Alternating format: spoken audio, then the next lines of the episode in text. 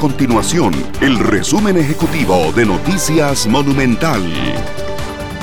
Hola, mi nombre es Fernanda Romero y estas son las informaciones más importantes del día en Noticias Monumental.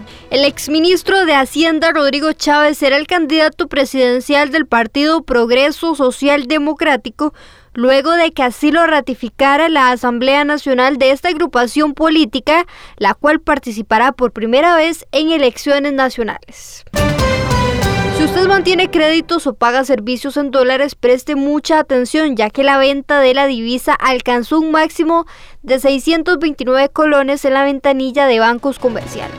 Estas y otras informaciones usted las puede encontrar en nuestro sitio web www.monumental.co.cr. Nuestro compromiso es mantener a Costa Rica informada.